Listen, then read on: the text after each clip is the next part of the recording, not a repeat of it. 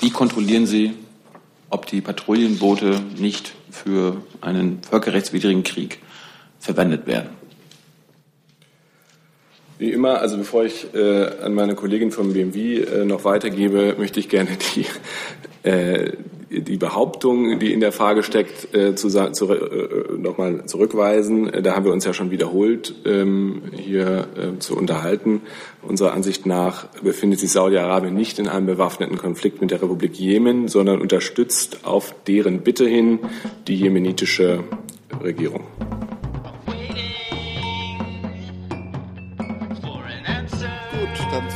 wir an. Guten Tag, Damen und Herren. Herzlich willkommen zur Regierungspressekonferenz in der Bundespressekonferenz. Wir begrüßen zunächst den Regierungssprecher, Herrn Seibert, und die Sprecherinnen und Sprecher der Ministerien. Außerdem haben wir zwei Gästegruppen heute bei uns, 14 Volontärinnen und Volontäre der Evangelischen Journalistenschule. Ich vermute, das sind Sie. Herzlich willkommen. Und ebenso haben wir zwölf Mitglieder der marokkanischen Regierung, die zu Gast sind bei der Europäischen Akademie, Zusammenarbeit mit dem Auswärtigen Amt und dort an einem Seminar über gute Regierungsführung teilnehmen. Herzlich willkommen. Wir wünschen Ihnen, dass Sie etwas über gute Regierungsführung hier erfahren können. Liebe Hörer, hier sind Thilo und Tyler. Jung und naiv gibt es ja nur durch eure Unterstützung. Hier gibt es keine Werbung, höchstens für uns selbst. Aber wie ihr uns unterstützen könnt oder sogar Produzenten werdet, erfahrt ihr in der Podcast-Beschreibung. Zum Beispiel per PayPal oder Überweisung. Und jetzt geht's weiter. Dann ähm, verabschiedet sich heute von uns Frau von Thiesenhausen-Kave, die uns hier lange begleitet hat. Und sie möchte etwas uns hinterlassen. Bitte. Mein Vermächtnis. Also ähm, vielen Dank für das Mikro. Ich will gar keine Grundsatzrede halten. Sie hatten ja viele Abschiede jetzt in den letzten Wochen. So ist das nun mal am Ende einer Legislatur. Morgen ist mein letzter Tag im Bundesfinanzministerium, das ich dann nach dreieinhalb Jahren wieder verlasse. Es zieht mich beruflich und privat nach Großbritannien. Äh, und das Cave ist übrigens auch Cave, aber das äh, ist jetzt auch gar nicht so wichtig. Ich äh, wollte mich vor allem bei Ihnen bedanken, weil ich ja auch mal auf der Seite gesessen habe, kann ich so ein bisschen das Arbeitsverhältnis zwischen Journalisten und Sprechern auch von der anderen Seite beurteilen und äh, kann für mich sagen, ich habe hier eigentlich ausnahmslos gute Erfahrungen gemacht in den letzten Jahren. Ähm, das heißt, Respekt für die Rolle und die Aufgabe des jeweils anderen, die ja nun mal bei allem gemeinsamen Interesse doch auch eine andere ist. Ähm, kann das nicht ganz deckungsgleich sein, aber wichtig ist, und so war das aus meiner Sicht auch immer, dass das menschlich anständig und fair gelaufen ist. Und ähm, wenn ich mir vielleicht etwas für die Replika wünschen dürfte, das ist ja so eine tolle Einrichtung, die hier an der Stelle auch immer verdientermaßen gelobt und gewürdigt wird, dann würde ich mir vielleicht wünschen, dass hier noch etwas mehr Leben reinkommt. Heute ist ja wieder einigermaßen auch Präsenz im Saal. Also an die Millionen da draußen, an den Fernseh zu, an den Fernsehbildschirmen, kommen Sie doch mal wieder her, stellen Sie doch mal wieder Nachfragen und ähm, quälen Sie die Sprecher auch mal ein bisschen mehr und vielleicht an uns hier auf der Bank auch die etwas äh, durchaus für mich selbstbezogen auch äh, selbstkritische Ermutigung, doch auch etwas mehr vielleicht äh, in die, in die Sachargumente zu gehen und in die Inhalte und die Versuchung der Prozessantwort an der einen oder anderen Stelle auch mal bei, vorbeilaufen zu lassen. Ich glaube, das würde der Veranstaltung gut tun. Und in diesem Sinne wünsche ich der RECPK und Ihnen allen alles Gute. Danke. Danke, Frau von Thiesenhausen. Wir bedanken uns, und das sage ich äh, für alle Mitglieder, auch für alle Vorstandsmitglieder bei Ihnen für die Auskünfte, für die vielen Besuche bei Ihnen. Wir wissen das zu schätzen, wie wir es zu schätzen wissen, dass alle Vertreterinnen und Vertreter der Ministerien hier dreimal die Woche regelmäßig zu uns kommen, sich unseren Fragen stellen und äh, wie wir diese Institution lebendig halten, vielleicht auch noch lebendiger machen können. Das ist ja auch ein Prozess, den wir in der Bundespressekonferenz aktiv diskutieren in dieser Zeit. Verfolgen Sie uns aus England ja. weiter, ohne dass wir sie dann selber quälen müssen dabei. Danke Ihnen, Frau von Diesenhausen. Dann gehen wir jetzt über in die Regierungspressekonferenz und sie beginnt mit einer Vorabkündigung des Auswärtigen Amtes. Herr Breul, bitte. Ja, schönen Morgen. Ich habe äh, zwei Punkte. Ich möchte gerne anfangen mit der Mediengesetzgebung in Russland. Wir sind beunruhigt über die diskutierte Verschärfung der Medien- und NGO-Gesetze. Für die Bundesregierung sind Presse- und Meinungsfreiheit hohe Güter. Die Meinungsfreiheit ist in der russischen Verfassung garantiert und hat, Russland hat sich auch im internationalen Rahmen zu deren Einhaltung verpflichtet. Es wäre nicht akzeptabel, wenn internationale Medien Beschränkungen unterwerfen würden, die im Gegensatz zu den Verpflichtungen stehen, die Russland selbst eingegangen ist. Wir haben gestern das russische Außenministerium in dieser Sache um Aufklärung gebeten, werden die Entwicklung weiter genau beobachten äh, und werden dann natürlich auch das Gespräch mit unseren Partnern in dieser Frage suchen. Danke. Dazu gleich die Frage von Herrn Scholkwart, bitte. Ja, die Deutsche Welle wurde betroffen von diesem Gesetz äh, als äh, ausländischer Agent. Also wie konkret wollen Sie da vorgehen, um die Deutsche Welle in Russland, die jetzt in einer Reihe mit BBC, Voice of America und anderen als ausländischer Agent gelistet werden, Ja, ganz so weit sind wir ja zum Glück noch nicht. Äh, das Gesetz ist gestern, äh, Entschuldigung, heute Morgen in zweiter Lesung äh, verabschiedet worden. Es steht noch eine dritte Lesung bevor in der Duma und dann muss auch der Senat noch zustimmen. Also von daher ist es vielleicht noch ein bisschen früh über die konkreten Folgen ähm, zu reden. Letztlich wird viel ähm, davon auch abhängen, wie das Gesetz genau umgesetzt wird und inwieweit das die Handlungsfähigkeit ausländischer Medien einschränkt. Vielleicht darf ich kurz, Entschuldigung, vielleicht darf ich kurz hinzufügen. Äh, die Deutsche Welle steht nach unserer Überzeugung weltweit für Presse- und Meinungsfreiheit und sie steht auch für objektive Berichterstattung. Wir gehen davon aus, dass die Deutsche Welle ihre journalistische Arbeit in Russland fortsetzen kann. Gegenteilige Informationen liegen uns jetzt auch nicht vor.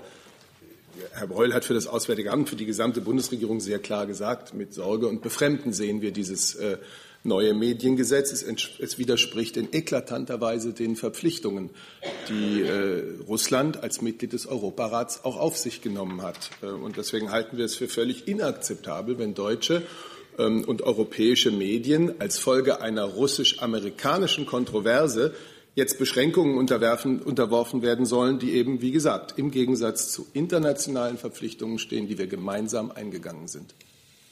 Zusatz, Herr Schöpfer Regierung diesen Akt als unfreundlichen, wie gesagt, Akt der russischen Politik gegenüber Deutschland? Wer antwortet? Ja, also ich weiß nicht, ob das jetzt die richtige Bewertung ist. Äh, Herr Seibert hat es gerade ja auch noch unterstrichen. Äh, wir sehen das mit Befremden äh, und Sorge. Ich möchte dazu fügen, dass das jetzt ja kein Gesetz ist, was speziell auf deutsche Medien ausgerichtet ist, sondern auf internationale oder ausländische Medien. Von daher, ich deutete es vorhin auch schon an, werden wir natürlich äh, das Gespräch suchen mit unseren Partnern und genau beraten, wie wir in dieser Frage dann weiter vorgehen. Zu diesem Thema auch Herr Jung. Fangen wir mit Herrn Jung an. Oder war das ein anderes Thema? Dann frage ich zunächst, ob es zu diesem Thema noch Fragen gibt. Herr Hessen. Na, jetzt haben Sie es. Mhm. Ähm, die russische Seite begründet dieses Gesetz unter anderem ja damit, äh, dass in den USA russisch finanzierte Sender wie Russia Today sich als ausländische Agenten registrieren lassen äh, mussten. Ähm, sozusagen ein Revanchefoul. Äh, hat die Bundesregierung ähnliche Kritik Richtung der US-amerikanischen Registrierungspraxis oder sagen Sie, das sind zwei unvergleichbare Prinzipien? Ja, also ähm, da, sind wir jetzt ja nicht unmittelbar betroffen und, und äh, also von daher war sozusagen haben wir da keine unmittelbare Reaktion äh, zu abgegeben ähm, und es handelt sich in den USA ja auch sozusagen um Anwendung bestehenden Rechts und nicht neuer Gesetzgebung. So gesehen ist es auch ein bisschen äh, anderer Fall. Ähm, äh, also die Registrierung von Russia Today in den USA erfolgt aufgrund einer Einschätzung der US-Behörden. Eine Wertung dieser Einschätzung können wir nicht vornehmen. Zusatz. Gleichwohl ist es äh, aber so, und dann ist es vielleicht eben doch strukturell mindestens eine Ähnlichkeit, ähm, dass die bestehende Rechtslage in den USA, wie Sie sagen, ähm, bedeutet, äh, ausländische oder Sender wie Russia Today müssen sich als ausländische Agenten registrieren lassen. Wenn jetzt auf dieser äh, Ebene, auf dieser Strukturebene Russland sagt, dann machen wir das eben auch, müsste das nicht dann doch es auch ein Anlass sein für die Bundesregierung zu sagen, wenn auch in befreundeten äh, Nationen ähm, Pressefreiheit möglicherweise durch solche Regularien eingeschränkt wird, betrachten wir das mit Skepsis. Ja, also ich äh, glaube, ich habe ganz am Anfang äh, vorangestellt, dass für die Bundesregierung insgesamt äh, Presse- und Meinungsfreiheit ein sehr hohes Gut ist und dass wir uns dafür äh, international einsetzen. Und das gilt natürlich für alle Partner, mit denen wir reden. Gibt es zu diesem Thema noch Fragen? Herr Scholker, Herr Jung. Also ich habe ein russisches Thema, aber in anderem Zusammenhang. Ich Dann würde ich zunächst mal dieses Thema Medien Russland weiter aufrufen. Herr Jung. Habe ich Sie denn richtig verstanden, dass es äh, Ihnen jetzt darum geht, dass in Russland bei dem russischen Fall auch europäische Medien und damit auch die Deutsche Welle betroffen sind? Weil in den USA ist ja die Deutsche Welle zum Beispiel nicht betroffen, darum kritisieren Sie das nicht. Das heißt, wenn in Russland nur amerikanische Medien betroffen wären, würden Sie jetzt auch nichts sagen. Das, äh, diese Frage hatte so viele Konjunktive, äh, da wüsste ich gar nicht anzusetzen. Fakt ist, äh, die Duma hat heute Morgen ein Gesetz beschlossen äh, und dazu haben wir hier unser Befremden, unsere Sorge aus, zum Ausdruck verliehen. Das ist die Botschaft, die wir übermitteln wollen. Zusatzfrage. Gut, wir haben ja gerade vom Kollegen Jessen gehört, in Amerika ist das auch Gesetzgebung. Die können das auch machen mit Russia Today. Jetzt machen die Russen das mit den westlichen Medien. Jetzt messen sie doch wieder mit zweierlei Maß. Ich will das nur verstehen, warum Sie jetzt das nur bei den Russen kritisieren. Naja, ich äh, kann die beiden Gesetzestexte jetzt hier nicht äh, nebeneinander legen. Das möchte ich auch nicht. Äh, wie gesagt, es gibt einen aktuellen Anlass, der äh, uns dazu gebracht hat, hier Stellung zu nehmen, der uns Sorge bereitet. Und das äh, schließt jetzt keine Bewertung anderer Sachverhalte mit ein. Weitere Fragen zu diesem Thema sehe ich nicht. Dann Gehen wir weiter, bleiben aber bei Russland, Herr Scholker, bitte. Ja, Herr Selbert, der BND-Chef Bruno Kahl hat in München wohl ziemlich drastische Worte äh, gewählt ähm, zu der russischen Außenpolitik. Er sagte unter anderem, dass statt eines Partners für die europäische Sicherheit haben wir in Russland eher eine potenzielle Gefahr. Betrachtet die Bundeskanzlerin auch die russische Rolle ähnlich? Ja, ich will ganz grundsätzlich sagen, dass die Präsidenten der Sicherheitsbehörden, wenn sie sich äh, äußern, sich ja in eigener Zuständigkeit äußern und wir das als Bundesregierung, ich das als Regierungssprecher ganz grundsätzlich nicht nochmal mit einer eigenen Bewertung versehe. Unsere grundsätzliche Haltung gegenüber Russland, unsere Politik gegenüber Russland ist hier in vielen Regierungspressekonferenzen dargelegt worden. Sie hat sich auch nicht verändert. Es ist, ich kann das jetzt alles noch einmal aufklappen. Wir haben in den vergangenen Jahren das Vorgehen der russischen Regierung sowohl im Inland in Russland wie auch im Ausland äh, sorgfältig beobachtet. Wir haben es auch kritisiert. Wir haben Grund zur Sorge, was äh, den Blick äh, auf die Entwicklung der Menschen- und Bürgerrechte in Russland betrifft. Grund zur Sorge und noch sehr viel mehr als Sorge war natürlich auch äh, die völkerrechtswidrige Annexion der Krim war das von Russland äh, bewusst herbeigeführte Destabilisieren der Ostukraine. Wir können da jetzt lange drüber reden, aber es gibt nichts Neues. Genauso wenig neu ist natürlich, dass Russland für uns ein Akteur von außerordentlicher Bedeutung ist, für uns Europäer auch für die deutsche Politik. Russlands Haltung hat immer schon die Stabilität äh, dieses europäischen Kontinents äh, wesentlich beeinflusst. Wir haben jedes Interesse daran, den Dialog mit Russland auf den unterschiedlichsten Ebenen zu führen. Und dazu zählt die Zivilgesellschaft, dazu gehören die vielen Dialoge, die es auf höchster politischer Ebene gibt. Zusatz, Herr Scholker, dann Herr Jung. Im Prinzip eine ganz einfache Nachfrage. Ähm, gilt denn Russland für die Bundeskanzlerin als Partner für die europäische Sicherheitsarchitektur oder eher als potenzielle Gefahr? Ich werde mir jetzt nicht, weil äh, der BND-Präsident eine Rede gehalten hat, äh, bestimmte ähm, Formulierungen zu eigen machen. Diese Rede hat er in eigener Zuständigkeit gehalten. Ich kann hier für die Bundesregierung, wir können es auch beide tun, noch mal in großer Ausführlichkeit über unser Verhältnis zu Russland auf den verschiedenen politischen Gebieten sprechen. Wir sehen Grund zur Sorge, wir sehen Grund zur klaren Kritik, das haben wir gesagt. Wir sehen völkerrechtswidriges Verhalten. Wir sehen auch, dass Russland ein Akteur von enormer Bedeutung für die Stabilität Europas ist und im Übrigen auch bei zahlreichen internationalen Herausforderungen natürlich ein Akteur ist, mit dem wir zusammenarbeiten wollen. Zu diesem Thema, Herr Jung. Bitte. Also aber nur zu Verständnis war die Rede von Herrn Karl mit der Kanzlerin abgesprochen? Waren die Inhalte äh, mit der Kanzlerin abgesprochen? Ich finde es jetzt nicht sinnvoll, die Dinge zum dritten Mal zu wiederholen. In eigener Zuständigkeit äh, werden solche Reden gehalten und sie werden von der Bundesregierung nicht weiter bewertet. Dann würde ich sagen, wechseln wir das Thema Wenn es hierzu keine Frage gibt. Achso, Herr Bohlen.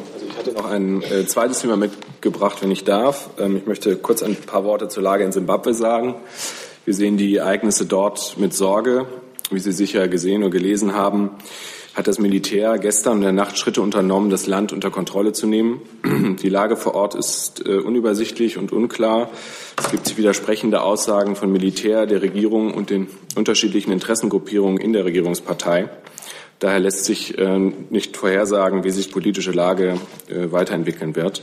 Wir rufen gemeinsam mit unseren europäischen Partnern die Akteure in Simbabwe zur Zurückhaltung und vor allem dazu auf, in der gegenwärtigen Lage keine Gewalt anzuwenden. Erforderlich ist ein Dialog der Akteure, um eine Konfrontation zu vermeiden und einer, zu einer friedlichen Lösung zu kommen. Unsere Botschaft in Harare beobachtet gemeinsam mit den Kollegen in den anderen Botschaften die Lageentwicklung. Sie hat die deutschen Staatsangehörigen im Land dazu aufgerufen, nach Möglichkeit zu Hause zu bleiben. Sie wird, soweit das erforderlich und möglich ist, sich auch in dieser Situation für ihr Wohl einsetzen. Danke, Herr Poll. Dann dazu Fragen. Herr Ersten, Herr Jung. Können Sie etwas dazu sagen, ob es sich äh, bei der Militärintervention um einen Staatsputsch handelt oder nicht? Oder gehört das zu dem Bereich der äh, für Sie nicht zu beurteilenden Fakten? Zum Zweiten, äh, wie viele deutsche Staatsbürger leben nach ihrer Kenntnis äh, derzeit in Simbabwe. Und äh, drittens, die US-Botschaft, glaube ich, wird heute oder bleibt heute geschlossen. Ist die deutsche Botschaft geöffnet? Gibt es ähm, eine Kooperation in dieser besonderen Situation der, sagen wir, westlichen Botschaften untereinander? Ja, also ganz klar stimmen wir uns äh, da international ab mit den Partnern vor Ort und äh, versuchen die Erkenntnisse, die wir bekommen, äh, zu teilen, um so ein klares Lagebild ähm, zu gewinnen. Die Botschaft äh, ist heute für den Publikumsverkehr geschlossen, aber an sich äh, arbeitsfähig im Land. Äh, Sie wissen, das muss man mit etwas Vorsicht zu genießen, ähm, weil es keine Meldepflicht gibt, sind nach unserer Kenntnis circa 400 bis 500 Deutsche. Und Sie hatten noch eine Frage, ach so, Militärputsch, ja oder nein? Ähm, ist es aus unserer Sicht, zumindest die Informationen, die wir haben, sind zu unübersichtlich, um das zu bewerten. Gibt es weitere Fragen zum Thema Zimbabwe? Herr Jung hatte zurückgezogen. Dann öffnen wir das Feld für weitere Themen, weitere Fragen. Sie hatten sich vorhin gemeldet, Herr Peluski. Guten Tag. Ähm, ich hätte eine Frage zu Saudi-Arabien und dem Krieg im Jemen. Das Bundeswirtschaftsministerium veröffentlichte kürzlich neue Zahlen für den deutschen Rüstungsexport nach Saudi-Arabien. Knapp 148 Millionen Euro an Ausfuhren wurden im dritten Quartal 2017 genehmigt. Wann gedenkt die Bundesrepublik, ihre entscheidende Beteiligung am Krieg im Jemen zu beenden? Ein Krieg, bei dem die UN von Millionen von Opfern, möglichen Opfern spricht, die Befürchtung dafür geäußert hat. Wer antwortet? Zunächst mal muss man ganz klar sagen, dass wir Ihre Behauptung oder Ihre Unterstellung zurückstellen zurückweisen. Und damit auch die der Süddeutschen Zeitung und des UN unter Generalsekretär. Ich weise Ihre Unterstellung zurück. Wir haben uns hier in der Vergangenheit immer wieder zur Rüstungsexportpolitik der Bundesregierung geäußert. Wir haben uns zu den Grundsätzen, nach denen äh, Entscheidungen getroffen werden, ähm, geäußert. Das, glaube ich, müssen wir jetzt nicht noch mal machen. Und wir haben, was Jemen betrifft, äh, auch hier mehrfach gesagt, zuletzt glaube ich am Montag, dass wir es für extrem wichtig halten, dass äh, die jemenitischen Häfen und die Grenzübergänge, die Flughäfen vollständig geöffnet werden für humanitäre Hilfsleistungen. Wir begrüßen äh, die Ankündigung der saudischen Regierung, eine Teilöffnung jetzt äh, vorzunehmen, nämlich der Häfen, die unter Kontrolle der jemenitischen Regierung stehen. Es sind aber auch eine ganze Reihe von Häfen eben nicht unter Regierungskontrolle. Und nach unserer, nach unserer Überzeugung ist es notwendig, weitere Häfen, Grenzübergänge und Flughäfen zu öffnen. Das ist uns wichtig. Wir haben Meldungen über ähm, eine Bombardierung des Flughafens Sanaa. Ähm, bekommen, die uns mit Sorge erfüllen, mit tiefer Sorge, weil das natürlich die Funktionsfähigkeit der, äh, der UN-Institutionen in Sanaa ähm, in Frage stellen würde, weil das humanitäre Flüge erschweren oder unmöglich machen würde. Da versuchen wir uns ein klareres Lagebild zu verschaffen. Äh, zur Frage der äh, Rüstungsexportpolitik ist hier zigfach gesprochen worden. Zusatz. Ich habe ja die Zahlen genannt, einerseits um zu veranschaulichen, dass sie dreimal höher sind als zur selben Zeit vor einem Jahr und die Patrouillenboote, die aus der deutschen Rüstungsindustrie an das Königreich Saudi-Arabien geliefert worden sind, sind die Hauptvehikel, um diese Blockade zu, zu halten. Und vor einer Woche wurde die Blockade vollkommen finalisiert, dass das Königreich Saudi-Arabien gesagt hat, dass es die Absicht hat, diese Blockade aufzulösen für die humanitäre Aktivität vor allen Dingen der UN. Äh, bedeutet ja nicht, dass es implementiert wird. Die humanitäre Gefahr, die äh, die UN ausformuliert hat, hat dazu die Bundesregierung ähm, eigene Gedanken und noch ein Zusatz, und zwar würde mich sehr interessieren, wie der Bundessicherheitsrat ähm, die Diskussion über die Genehmigung neuer Rüstungsaufträge äh, vollzieht, ob es eine kontroverse Debatte ist oder ob es relativ schnell durchgeht, so eine Diskussion. Der Bundessicherheitsrat trifft seine Entscheidungen aufgrund der Grundsätze, die wir hier mehrfach genannt haben politische Grundsätze der Bundesregierung für den Export von Kriegswaffen aus dem Jahre 2000, gemeinsamer Standpunkt des Rats der EU vom 8. Dezember 2008, Vertrag über den Waffenhandel Arms Trade Treaty von 2014. Äh, zum Verfahren innerhalb des Bundessicherheitsrats bin ich gar nicht befugt, Ihnen Auskunft zu geben. Ja, ich möchte vielleicht auch noch kurz was äh, sagen, weil äh, in Ihrer Frage ja eigentlich mehr Behauptungen drin steckten als Fragen. Äh, möchte ich sagen, äh, dass wir keine Hinweise auf eine Verwendung der Patrouillenboote zur Durchsetzung einer Seeblockade haben. Und grundsätzlich, äh, das hat der Seibert aber gerade auch schon gesagt, rufen wir alle Konfliktparteien dazu auf, alles zu tun, um uneingeschränkten humanitären Zugang und Importe von dringend benötigten Waren zu garantieren. Also da gibt es äh, gar keinen Widerspruch. Herr Essen zu diesem Thema? Bitte. Ähm, direkt daran anknüpfend, Herr Breul, wenn ich äh, die Berichterstattung von gestern Abend äh, richtig im Kopf habe, dann wurde da vermeldet, die saudische Regierung versichere, äh, dass die Patrouillenboote nicht für Blockadezwecke eingesetzt werden, sondern lediglich zur Küstenpatrouille. Sie sagen jetzt, Sie haben keine Hinweise. Hat die Bundesregierung eigene Erkenntnisinstrumente, um Bewegungen ähm, der von Deutschland gelieferten Schiffe äh, nachzuvollziehen? Oder sind Sie darauf angewiesen, das zu glauben, was Ihnen von zum Beispiel saudischer Seite gesagt wird? Naja, ähm, in erster Linie äh, suchen wir natürlich das Gespräch mit der saudischen äh, Regierung äh, und weisen sie darauf hin, dass äh, Verstöße gegen die Endverbleibserklärung äh, von uns ernst genommen werden und, und, und überprüft werden. Äh, wenn uns dann äh, Hinweise von dritter Seite erreichen, äh, dass dem nicht so ist, gehen wir dem natürlich nach. Herr Palutzki und dann Herr Jung zu diesem Thema.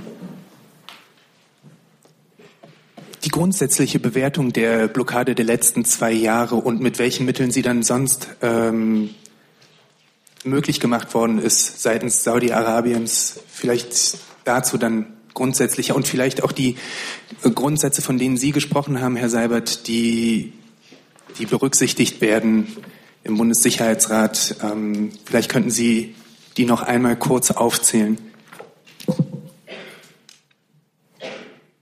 Die können Sie natürlich auch nachlesen. Die sind ja öffentlich verfügbar. Politische Grundsätze der Bundesregierung sind hier über die letzten, ich mache das jetzt seit siebeneinhalb Jahren, da haben wir würde ich mal sagen, im Schnitt ein Dutzend Mal im Jahr äh, darüber gesprochen. Ich finde es, äh, es ist offen, bekannt und deswegen jetzt nicht sinnvoll, es hier noch einmal zu wiederholen. Es ist jeweils eine Einzelfallprüfung. Es wird natürlich insbesondere geprüft, ob deutsche Rüstungsgüter missbraucht werden könnten, zum Beispiel für Menschenrechtsverletzungen. Es werden außenpolitische, sicherheitspolitische Aspekte einer Genehmigungsentscheidung geprüft, immer im Einzelfall. Herr Jung. Herr Breul, weil Sie es gerade angesprochen haben, können Sie mal konkret erläutern, wie die Bundesregierung, wie Sie überprüfen, ob zum Beispiel äh, also deutsches, deutsche Rüstungsgut an Saudi-Arabien missbraucht wird? Wie kontrollieren Sie, ob die Patrouillenboote nicht für einen völkerrechtswidrigen Krieg verwendet werden? Wie immer, also bevor ich äh, an meine Kollegin vom BMW äh, noch weitergebe, möchte ich gerne die, äh, die Behauptung, die in der Frage steckt, äh, zu, zu, äh, nochmal zurückweisen. Da haben wir uns ja schon wiederholt ähm, hier äh, zu unterhalten. Unserer Ansicht nach befindet sich Saudi-Arabien nicht in einem bewaffneten Konflikt mit der Republik Jemen, sondern unterstützt auf deren Bitte hin die jemenitische Regierung. Zumindest in der letzten Frage war, glaube ich, keine Behauptung. Das war eine technische Frage. Ein völkerrechtswidriger Krieg von Saudi-Arabien. Das ist eine Behauptung. Dann zunächst BMW. Breul, ich meine, ich gehe jetzt von der technischen Frage auf. aber Herr Breul hat gerade von Überprüfung gesprochen. Also habe ich Herrn Breul jetzt gefragt. Die, soll er, die Frage soll er beantworten. Genau, und da habe ich an das zuständige Ministerium verwiesen. Ich, das Bundeswirtschaftsministerium. Viel ergänzen. Es ist ja schon alles gesagt und sehr oft ähm, wiederholt worden. Zum einen ist es eben so, wie eben gerade dargestellt, dass die Einzelfallprüfung sehr streng erfolgt, natürlich mit Blick auf das jeweilige Empfängerland, die Art des Rüstungsgutes und den vorgesehenen Verwendungszweck. Das gibt ja schon her, dass es eben Teil der Genehmigungsprüfung ist. Wir gehen davon aus, dass die gelieferten Güter eben auch zu dem Zweck ähm, genutzt werden, zu dem sie geliefert sind. Und ähm, auch das hatte, hatten wir schon in den vergangenen Regierungspressekonferenzen, ich glaube, es war am vergangenen Freitag erläutert, dass natürlich hier ein Austausch mit Saudi-Arabien besteht, ähm, gerade über die Botschaften und der eben eng verfolgt wird. Zusatz. Nur zu Verständnis, Herr Breu, weil Sie, weil Sie hier behaupten, dass die Saudis dort keinen Krieg führen. Was, wer führt da gegen wen Krieg? Aus Sicht der Bundesregierung. Bitte hier erläutern. Das äh, haben wir, glaube ich, schon mal getan. Ich glaube, zuletzt im März. Ähm, leider hat sich an der Lage vor Ort ja nichts getan. Ich kann es gerade noch mal wiederholen, was ich soeben gesagt habe. Saudi-Arabien befindet sich unserer Auffassung nach in einem bewaffneten Konflikt, nicht in einem bewaffneten Konflikt mit der Republik Jemen, sondern unterstützt auf deren Bitte die jemenitische Regierung. Der Konflikt ist ein innerjemenitischer Konflikt, den das Land mit regionaler und internationaler Unterstützung selbst lösen muss. Ähm, wir sehen da die zentrale Rolle für die Vereinten Nationen und ihren äh, Sondergesandten Ismail Old Sheikh und den unterstützen wir bei seinen Vermittlungsbemühungen. Dann wechseln wir das Thema. Herr Wallet. So, haben Sie es? Ja, da, Herr Wallet. Eine Frage an Herrn Seibert und an das äh, Verkehrsministerium. Die EU-Kommission hat angekündigt in ihrer Sitzung am 7. Dezember, äh, beim EuGH Klage gegen Deutschland einzureichen wegen der Überschreitung der Stickoxid-Grenzwerte in deutschen Städten. Äh, gibt es dazu eine Reaktion von Ihnen? Ja, wenn ich anfangen soll. Ich will zunächst mal sagen, es ist uns natürlich als Bundesregierung bewusst, ähm, dass es in vielen Kommunen zu einer dauerhaften Überschreitung äh, vor allem des zulässigen Jahresmittelwertes für die NO2-Konzentrationen kommt. Deswegen arbeiten wir intensiv mit Ländern wie mit Kommunen daran, die Luft in den Städten zu verbessern. Ähm, die Kommission, und darauf äh, spielten Sie jetzt an, wird am 7. Dezember ihren monatlichen Beschluss fassen über Einleitung oder Fortführung von Vertragsverletzungsverfahren. Ob sie Klage gegen Deutschland vor dem EuGH erheben wird, das wird man dann äh, am 7. Dezember erfahren. Das ist eine interne Entscheidung der Kommission am 7. Dezember. Wir sind jetzt im sogenannten Vorverfahren. Und dieses Vorverfahren, das ist ein bilaterales Verfahren zwischen der Kommission und dem betroffenen Mitgliedstaat, in diesem Fall also Deutschland, in dem die Kommission und der Mitgliedstaat Argumente austauschen. Ähm, die Kommission hat im Februar dieses Jahres eine sogenannte begründete Stellungnahme übermittelt und die Bundesregierung hat sich dann nach Abstimmung mit den Ländern, ähm, hat dann daraufhin mit einer Stellungnahme ihrerseits reagiert und hat dargelegt, welche Maßnahmen Deutschland ergreift zur Verbesserung äh, der Luftqualität. Wir sind immer noch in diesem sogenannten Vorverfahren. Wir sind weiter im Austausch mit der Kommission und wir informieren Sie natürlich auch über die bisher ergriffenen äh, oder seitdem, seit Februar ergriffenen Maßnahmen. Allen ist bewusst, dass hohe Stickoxidbelastungen in den Innenstädten eine Gefahr für die Sicherheit darstellen. Deswegen, wie gesagt, arbeiten wir mit Ländern und Kommunen intensiv daran, äh, die Luft zu verbessern. Es gab das erste nationale Forum Diesel im August. Es gab den Kommunalgipfel im September. Und äh, auf dieser Basis arbeitet die Bundesregierung derzeit an der Vorbereitung weiterer Maßnahmen. Am 28. November wird es ja äh, ein weiteres Treffen mit den am stärksten betroffenen Kommunen geben. Und äh, da sollen also mit den Kommunen und den Ländern konkrete Schritte vereinbart werden. Und das Verkehrsministerium. Dem habe ich nichts hinzuzufügen. Danke. Zusatzfrage, Herr Wallet. Herr Seibert, nun wird bestätigt, oder es gibt eine Bestätigung des äh, Umweltministeriums, dass es äh, offenbar die feste Absicht der EU-Kommission ist, diese Klage einzureichen. Ist es denn aus Ihrer Sicht noch Ziel der Bundesregierung, äh, die Klageeinreichung äh, zu verhindern? Ich möchte mich jetzt nicht anders äußern als gerade eben. Es ist eine Entscheidung, die intern in der Kommission fällt, die am 7.12. fällt und dann bekannt gegeben wird. Und wir sind im Vorverfahren und äh, im Austausch mit der Kommission, der wir natürlich darlegen, was wir getan haben, was wir getan haben, seit sie uns äh, im Februar eine begründete Stellungnahme übermittelt hat und auch was weitere Pläne sind. Dann wechseln wir das Thema. Herr Lange war in der Tat dazu dann auch eine so. kurze Nachfrage nochmal. Ja. Herr Seibert, 28. November, Sie haben es gerade so im Nebensatz erwähnt, aber für mich ist das jetzt neu. Also, nee, ich hatte das letzte oder vorletzte äh, Regierungspressekonferenz hatte ich schon gesagt, dass es, äh, äh, da hatte ich dann noch gesagt, die Einladungen gehen in den nächsten Tagen heraus. Und es war für Ende November, also vielleicht ist jetzt der 28. neu. Ja. Danke. Gut, dann hatte ich Ihre Frage, bitte. Ja, ans äh, Justizministerium. Der Generalbundesanwalt hat nach eigenen Angaben im laufenden Jahr von 1000 Terrorverdachtsermittlungen oder Ermittlungsverfahren 400 an die Länderbehörden abgegeben und damit, äh, so sagen seine eigenen Zahlen, knapp 40 Mal so viel wie im Jahr 2015. Ist der Generalbundesanwalt personell und finanziell nicht ausreichend ausgestattet, um diese sicherheitsrelevanten Aufgaben voll erfüllen zu können? Ja, zunächst mal muss man muss man vielleicht klarstellen, Sie haben die, die Abgaben an die Länder angesprochen, dass ähm, über die Frage, ob ein, ein Verfahren vom Generalbundesanwalt an die zuständigen Staatsanwaltschaften der Länder abgegeben wird, keine Frage ist, über die das BMJV entscheidet. Es gibt dafür ähm, klare gesetzliche Regelungen, die der Generalbundesanwalt in jedem Einzelfall anwendet. Im, äh, im Gerichtsverfassungsgesetz ist vorgesehen, dass äh, die Bundesanwaltschaft Verfahren, die sie wegen der besonderen Bedeutung des Falles übernommen hat, auch ähm, an die Länder abgeben kann, wenn die besondere Bedeutung des Falles nicht mehr vorliegt. Das ist gesetzlich vorgesehen, wird in jedem Einzelfall geprüft. Ähm,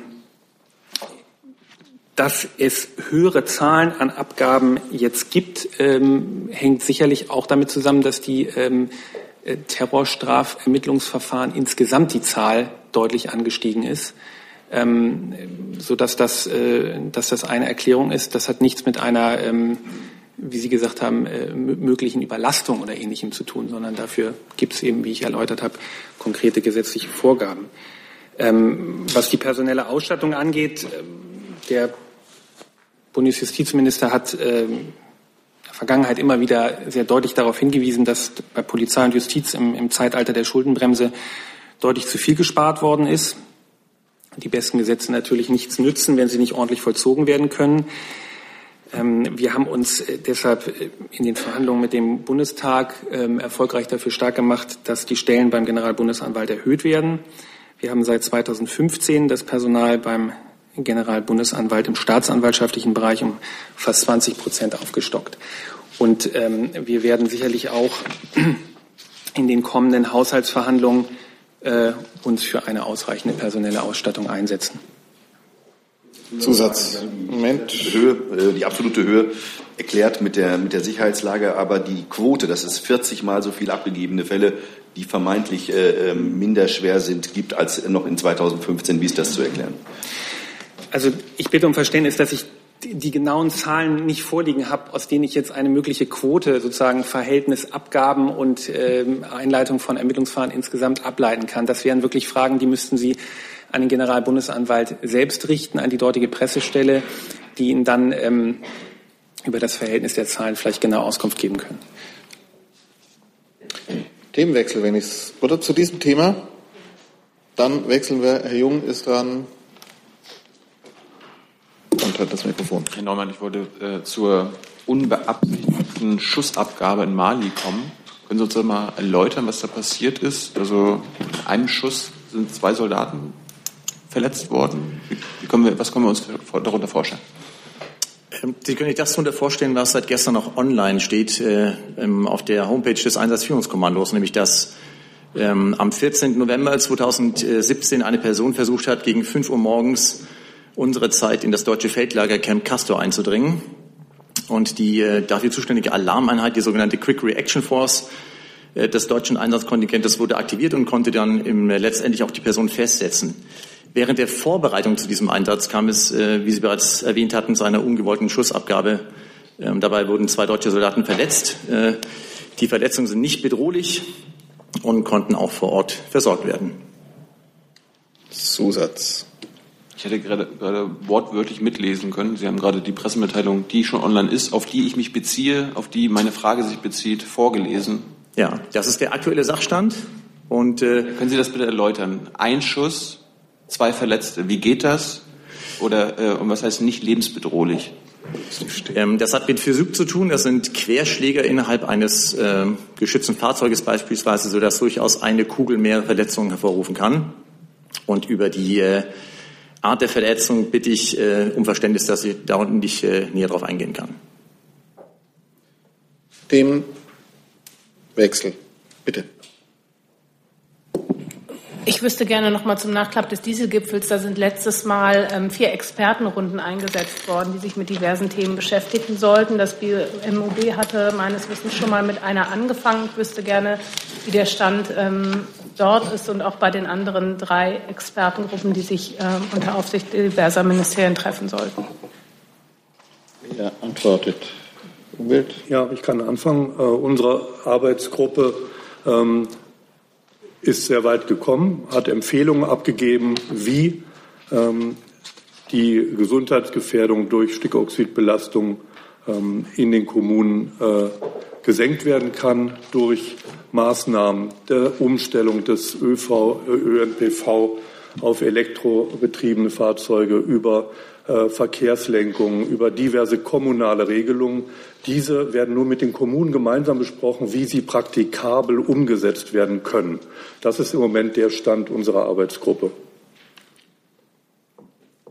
Gibt es noch drei Ergänzungen dazu? Also zu den ähm, Ergebnissen kann ich momentan noch nichts sagen, weil die Arbeitsgruppen immer noch tagen und nicht abgeschlossen haben. Deswegen bleibt das Ergebnis der Arbeitsgruppe abzuwarten. Keine weiteren Fragen dazu. Ach so, bitte, bitte. Ich kann noch für das Bundeswirtschaftsministerium ergänzen. Bei uns liegt die äh, Expertengruppe Nummer vier. Das ist die, die sich mit Antriebstechnologien, alternativen Antriebstechnologien und, und neuen Kraftstoffen beschäftigen soll. Also die Arbeitsgruppe, die wahrscheinlich am stärksten in die Zukunft gerichtet ist, die hat mehrmals getagt ähm, bei verschiedenen Terminen ähm, mit breiten Teilnehmerkreis und, und Beteiligung von Wissenschaft. Und es ging insbesondere auch darum, auch aus der Wissenschaft gerade zum Thema synthetische Kraftstoffe da Input zu bekommen. Und ähm, das ist in diesen Sitzungen ähm, auch erfolgt. Aber wie gesagt, diese Expertengruppe ist sicher die, die am weitesten in, in die Zukunft blickt. Nein. Gut, keine weiteren Fragen zu dem Thema. Dann bitte ich mal um Handzeichen. Von Herrn Jung hatte ich noch eine Frage notiert, von Ihnen, von Herrn Jessen. Dann nehmen wir die drei. Herr Jung.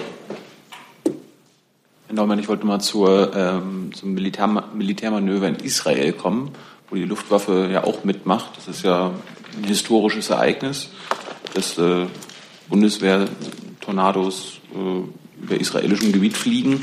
Äh, Sie informieren da selbstständig nicht so sehr drüber. Welche Bedeutung hat denn dieses Manöver für die Bundeswehr unter Seibert? Welche Bedeutung hat das für die Bundesregierung allgemein, dass dort deutsche Soldaten über Israel kreisen?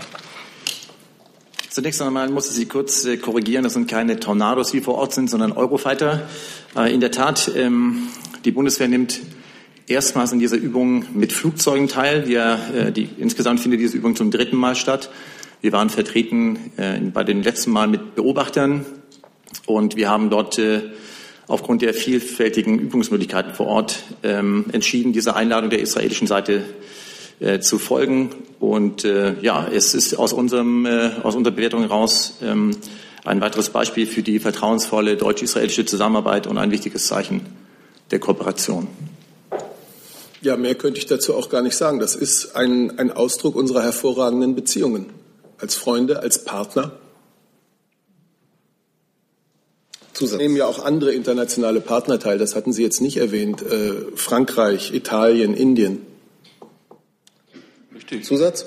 Ja, äh, Herr Neumann, Sie sagten ja das dritte Mal. Äh, Gab es zuvor auch schon Einladungen, daran teilzunehmen von israelischer Seite oder, oder war das das jetzt das erste Mal, dass man auch teilnehmen durfte? Meiner Kenntnis nach bestanden immer Einladungen. Wir haben uns eben in der Vergangenheit entschieden, mit Beobachtern teilzunehmen, dieses Mal aktiv mit Flugzeugen. Herr Paluski. Die BBC hat in einer aufsehenerregenden Reportage aufgedeckt, dass die USA mit ihnen äh, die verbündeten demokratischen Kräfte Syriens einen, einen Deal mit dem IS geschlossen haben, der dem IS erlaube, mit vier, vier, erlaubte, eigentlich mit 4000 Kämpfern und deren Familien unter Mitnahme der Waffen und Munition unbehelligt Raqqa zu verlassen. Die Dschihadisten, unter ihnen zahlreiche Europäer, kündigten gegenüber der BBC an, nun neue Missionen in Europa zu führen. Wie beurteilt die Bundesregierung diesen Deal des NATO-Verbündeten USA mit dem IS und die daraus resultierenden sicherheitspolitischen Bedrohungen für die EU, aber auch die Bundesrepublik Deutschland. Meine Frage gilt einerseits genauso Herrn Seibert, Dr. Dimroth, aber auch ähm, genau jedem, der sich äußern möchte. Ja, also zu dem Sachverhalt, den Sie ansprechen, kann ich gar nichts beitragen. Äh, weder kann ich den bestätigen noch dementieren. Ich kann Ihnen, wenn Sie mögen, aber ich befürchte, das äh, trifft nicht das eigentliche Ziel Ihrer Frage, was sagen zu der allgemeinen Einschätzung, was die Gefährdungslage in Deutschland anbetrifft, wie die äh, Bundessicherheitsbehörden darauf schauen, auch was äh, äh sozusagen das Thema ähm, ähm, Rückkehr von am Kampfhandlungen beteiligten Dschihadisten anbetrifft, all das. Aber ich denke nicht, dass Sie das äh, erfragt haben. Den Grundsachverhalt, wie gesagt, dazu kann ich Ihnen gar nichts sagen. Ja, so geht es mir auch. Ich kann zu diesem BBC-Bericht, den Sie ansprechen, äh, hier jetzt keine Stellung nehmen. Ähm, das müsste ich prüfen, ob wir da Stellung nehmen können zu. Ich kann es jetzt nicht. Die Grundthematik, äh, dass von zurückkehrenden Dschihadisten, nach Europa zurückkehrenden Dschihadisten oder nach Europa einsickernden Dschihadisten eine Gefahr ähm, ausgeht. Das ist äh, sehr bekannt. Ich weiß, dass es bei vielen internationalen Gipfeln besprochen worden ist. Es war ein, ein wichtiges Thema äh, beim G7-Gipfel in Italien letztes Jahr, weil diese Gefahr äh, von mehreren Partnern und nicht nur von einem äh, empfunden wird. Entsprechend sind unsere Sicherheitsbehörden natürlich äh, in der internationalen Zusammenarbeit, unsere äh, Dienste in der internationalen Zusammenarbeit ganz besonders auch auf diese Gefahr fokussiert. Zusatz. Nach meinem letztwöchigen leidenschaftlichen Austausch mit Dr. Dimroth zum Fall Amri wäre es aber tatsächlich wichtig, ähm, so schnell wie möglich wahrscheinlich zu reagieren auf, äh, auf etwas, was bereits schon stattgefunden hat, nämlich es ist nicht ein Deal, der, der in der Zukunft ausgehandelt wird. Man wird schauen, ob nun diese IS-Kämpfer Europa betreten dürfen oder nicht, ob bewaffnet oder nicht, sondern es hat schon stattgefunden und da müsste ja eigentlich die Bundesregierung so zügig wie möglich sicherheitspolitisch im Sinne der Bundesbürger auch, aber der Bürger der ganzen EU handeln. Ja, danke für Ihre politische Empfehlung und für Ihre Sorge. Äh, ich denke, ganz grundsätzlich kann man sagen, dass die Bundesregierung mit all ihren internationalen Partnern natürlich die terroristischen Gefahren, denen wir wie andere ausgesetzt sind, im Blick hat. Und dennoch kann ich Ihnen äh, zu dem Bericht, äh, den Sie am Anfang ansprachen, hier jetzt für die Bundesregierung keinen Kommentar abgeben. Dann zu diesem Thema. Bitte. Anders gefragt. Also ich weiß auch nichts von irgendwelchen amerikanischen Abkommen mit irgendwelchen äh, Terroristen. Aber äh, ich habe auch trotzdem gelesen, dass syrische Kurden, die SDF, äh, ein angebliches Abkommen geschlossen hat. Die Türken haben sich auch schon geäußert, haben das abgelehnt. Äh, hat die Bundesregierung eigene Erkenntnisse oder Erkenntnisse von Freunden darüber? Wenn Sie kurz erläutern können, ein Abkommen geschlossen, um was zu tun? Mir war der Kontext Ihrer Frage jetzt nicht klar. Ja, haben Sie gerade zugehört? Ja, da habe ich zugehört, aber da war von Kurden keine Rede. Ja, Darum, darum meinte ich ja, ich weiß nicht, wovon der Kollege redet. Es gibt aber Berichte über ein Abkommen äh, zwischen syrischen Kurden von der SDF mit ISIS in Raqqa. Und das beinhaltet, dass, äh, dass ISIS-Kämpfer rausgelassen werden. Haben Sie darüber eigene Erkenntnisse oder Erkenntnisse Ihrer Partner? Weil die Türken haben sich dazu äh, geäußert, sie haben diese Berichterstattung anerkannt und haben dies kritisiert, dieses Abkommen. Ja, dass die äh, Kurden, die Militäre, Entschuldigung, dass die äh, Türken die Zusammenarbeit der USA mit den Kurden in Syrien äh, kritisieren, ist jetzt nicht neu. Ähm, und da sind ja auch sozusagen äh, andere Interessen im Spiel. Lassen Sie mich vielleicht grundsätzlich sagen, ähm, weil mir auch keine Kenntnisse vorliegen zu diesem spezifischen BBC-Bericht und auch nicht zu Berichten, die Sie da andeuteten. Ähm, die Befreiung von, von Raqqa war ein Meilenstein im Kampf gegen den IS. Der Kampf ist noch lange nicht gewonnen. Es finden immer noch Kämpfe statt. Es gibt immer noch IS-Kämpfer und die Ideologie besteht fort. Der IS ist weiterhin in der Lage, Anschläge zu planen und durchzuführen. Ähm, daher, und äh, da komme ich dazu, was, was wir tun, äh, kommt es aus unserer Sicht darauf an, diesen militärischen Erfolg jetzt mit Stabilisierung und politisch zu unterfüttern. Wir nennen das immer mit dem Schlagwort Winning the Peace. Und dafür engagiert sich Deutschland unter anderem im Rahmen der Anti-IS-Koalition. Äh, eine dauerhafte Lösung gegen IS und andere terroristische Gruppen kann es nur geben, wenn es uns gelingt, eine politische Lösung für ganz Syrien in den Genfer Verhandlungen zu erzielen. Zusatz. Herr Demote, weil Sie es gerade angesprochen haben, haben Sie die aktuellen Gefährderzahlen dabei? Islamisten, Nazis, Linke? Ähm, ich befürchte, ich habe sie nicht dabei, aber ich schaue mal in meine Unterlagen und vielleicht habe ich noch Gelegenheit, im Rahmen dieser Veranstaltung die nachzutragen. Wenn nicht, mache ich das gerne wie üblich im Nachgang. Danke.